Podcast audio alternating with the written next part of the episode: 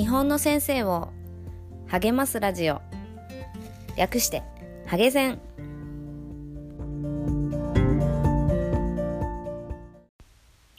お元気様です。サキティです。今日は修造くんはお休みでサキティの日で、えー、お一人様でお送りしたいと思います。皆さん週末はどのように過ごされましたか？私はですね、昨日はめちゃくちゃ暇してたんですけど、今日は京都に行ってきまして、今日実は京都大学で、あの、関西教育フォーラムっていう結構まあ多分大きめのイベントがあったんですけど、まあそこに行ってきたんです。あなんで行ったかっていうと、もうあのー、ずっと会ってみたいなっていう人がゲストで来てたからです。一人は前田裕二さん、あのー、ショールームの社長さんですね。えー、彼は私と同い年なんですけど、本当にすごい前から本も少し読ませてもらってなんかすごい人だなと思いながらもあんまりどんな人か分かってなかったので今回このねイベントに来るということを聞いてあ行ってみたいなとで、もう一人は影山秀夫先生ですね。まあ、とっても有名な、あの、百マス計算で有名な先生だと思うんですけど、その方も、まあ、前から、あの、本とか読ませてもらって、すごい実践を、現場の人というか、実践ありきの人で、えー、すごいなと思ってたんで、まあ、この二人に会いたいということで、えー、行ってきました。開始が日曜日の3時半からなんだったんですよね。で、6時ちょっと前くらいに終わって、今、そこから家に帰ってきたんですけど、なかなかね、あの、遅めの イベントで、なんか兄弟の文化祭の中の一つのコーナーみたいな感じのような位置づけにもなってたの関係もあるのかもしれないんですけど、日曜のこんな時間にやるんだって まあ最初は思ったんですけど、あの、帰ってきて見て、やっぱ行ってよかったなと思いました。もう一人は、鈴木寛先生という、東京大学の、えー、と、あ、慶応義塾大学でもかな。の教授でいらっしゃる方も来ていらし、来ていました。この方私初めて、あのー、存じ上げたのですが、えー、とても、あの、結構刺さる言葉をバンバン言ってくださって、あの、考える、考えさせられましたね。で、なので今日はせっかく行ってきたんで、そこで聞いてきた内容をちょろっとまあ、あんまりまとめるの上手じゃないんですけど その子で感じたこととか、あの、そこで、まあ、聞いたことなどをちょっとご紹介できたらなと思っています。えっ、ー、と、まず最初に、あの、影山秀夫先生が、あの、登壇してくださったんですけど、えっ、ー、と、まずそうですね。まあ、この影山先生いつも言ってるんですけど、とにかく基礎学力この子供が伸びるのは、やっぱ小学校のうちだっていうことを言われてて、で、実際に福岡県のある小学校の、まあ、実践を見せてもらっ、ビデオで見たんですけども、いやーもう本当ね、すごかった。なんか小学生が、まあ、毎朝音読して、で、さらに、まあ、100マス計算まあ、ビデオだったのはあまりのある割り算の様子だったんですけど、ものすごいスピードで解いていくんですよね、子供が。小6の子が。で、そこの学校は、あの、1年生の時から、まあ、独自のやり方で影山メソッドを使って、えー、あの学力をつけてる学校だったんですけどその6年生っていうのが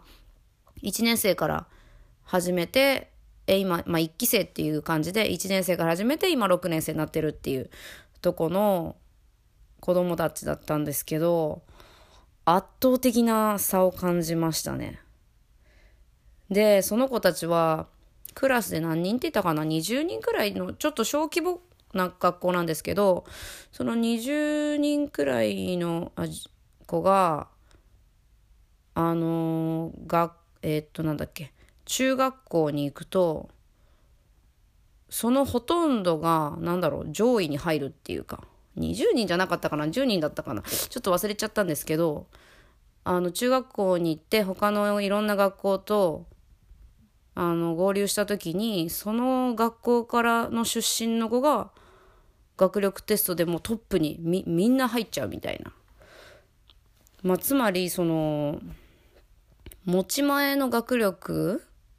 というよりはやっぱ小学校で身につけたものがその後の人生にすごく、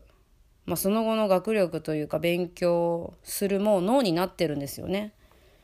それをこのビデオで見せてもらってちょっと驚愕しました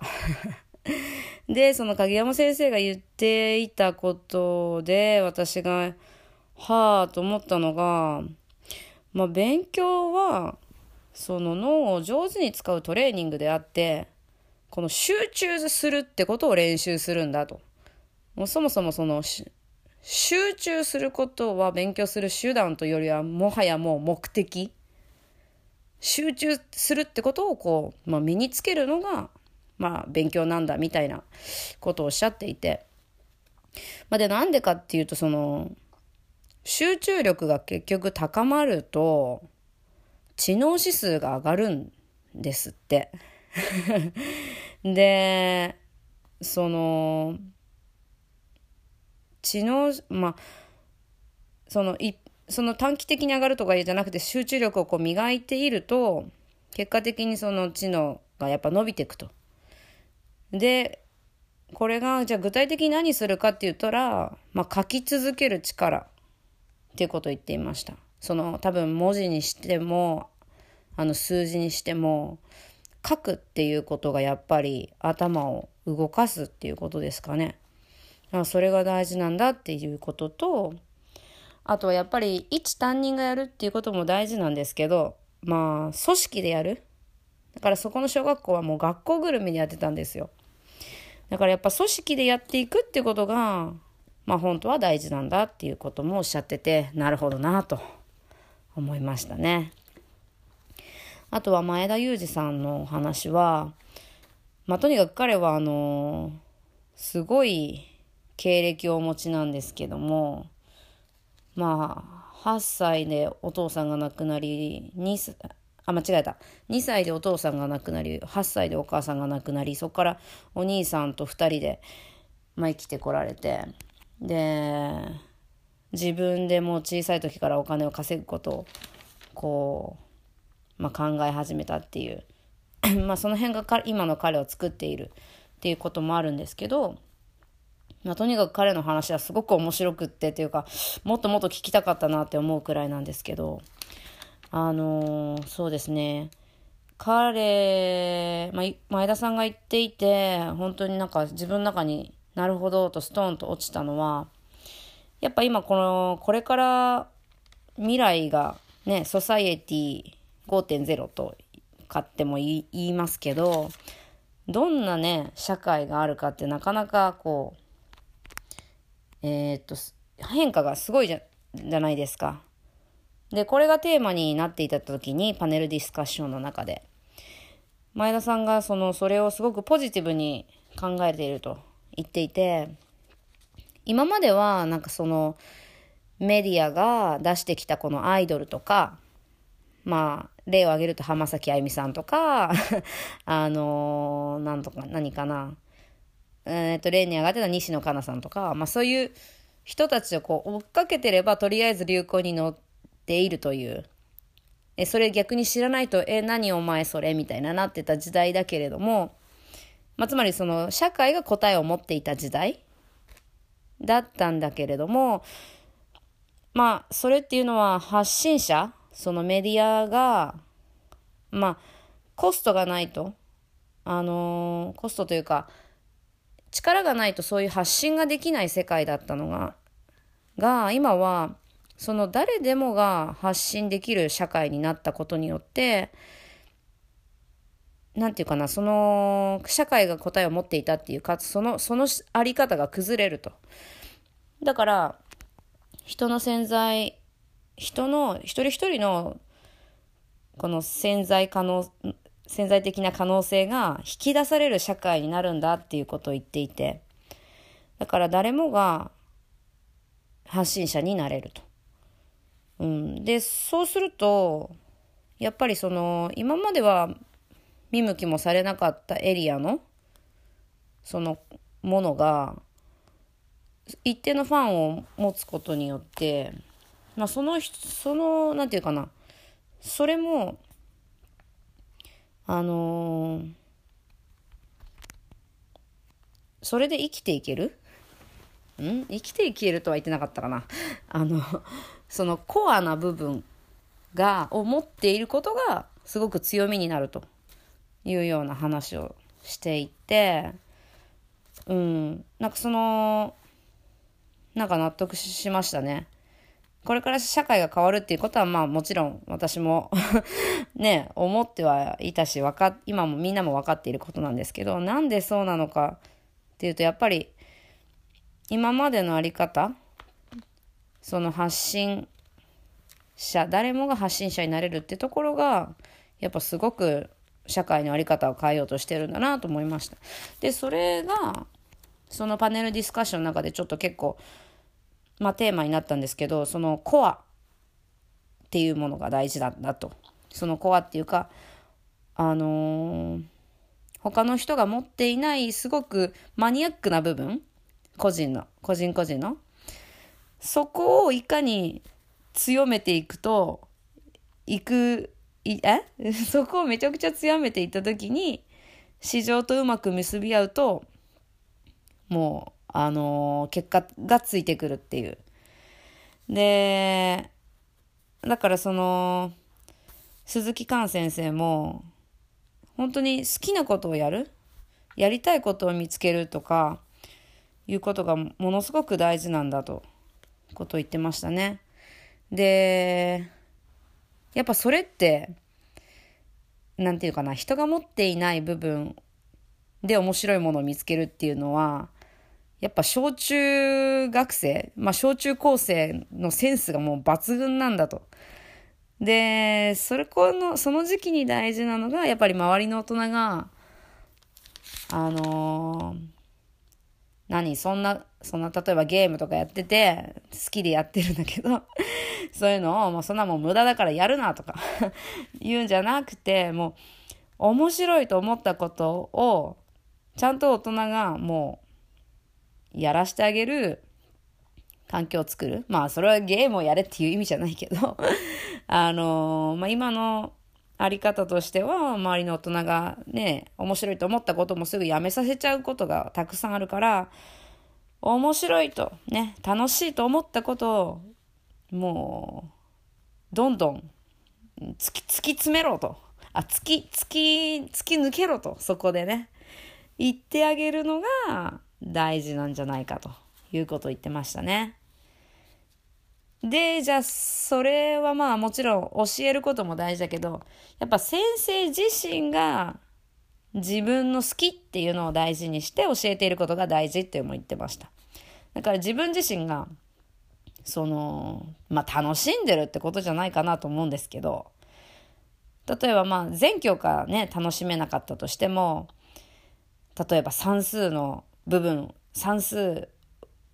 を先生がもすごく楽しそうにやるとか音楽でも図工でもいいと思うんですけどやっぱそういうふうに生きている、えー、ってところを見せるのがやっぱ結構影響力があるんじゃないかなということを言ってたと私は理解しました。うん、でその好きだっていうね「like」が突き詰めていくとどんどん「can」になると。like で始まったものはだんだん can になって、それでね、やれることも増えていくんだって。で、年を取ったらそれを should、まあ、どうすべきかっていうところを考えていけばいいというふうに言っていました。だから、あの、まあ、小中学生の間はいろんなものをつまみ食いするのがいいんじゃないって。その、まあ、やってみないと好きか嫌いかもわかんないんで、とりあえず、いろいろなことにやってみる？その中で好きなものに出会えたら、もうガンガン突き抜けるくらいやればいいんじゃないかっていうことを言っていましたね。はい。うん。ということで、まあ他にもいろいろあるんですけど、あのー、そうですね。やっぱり、なんか、前線に立っている方のお話というのは刺激をもらいますね。あのー、でも今日お話聞いて、私も自分のコアっていうものをもっともっと突き詰め、なんか突き詰めたいなっていうふうに思いました。なんか、うーん、やっぱり、人と違うと不安にはなりますよね。その、先生やってても、他の先生はこうなのに自分はこうだけどどうかなとかさ。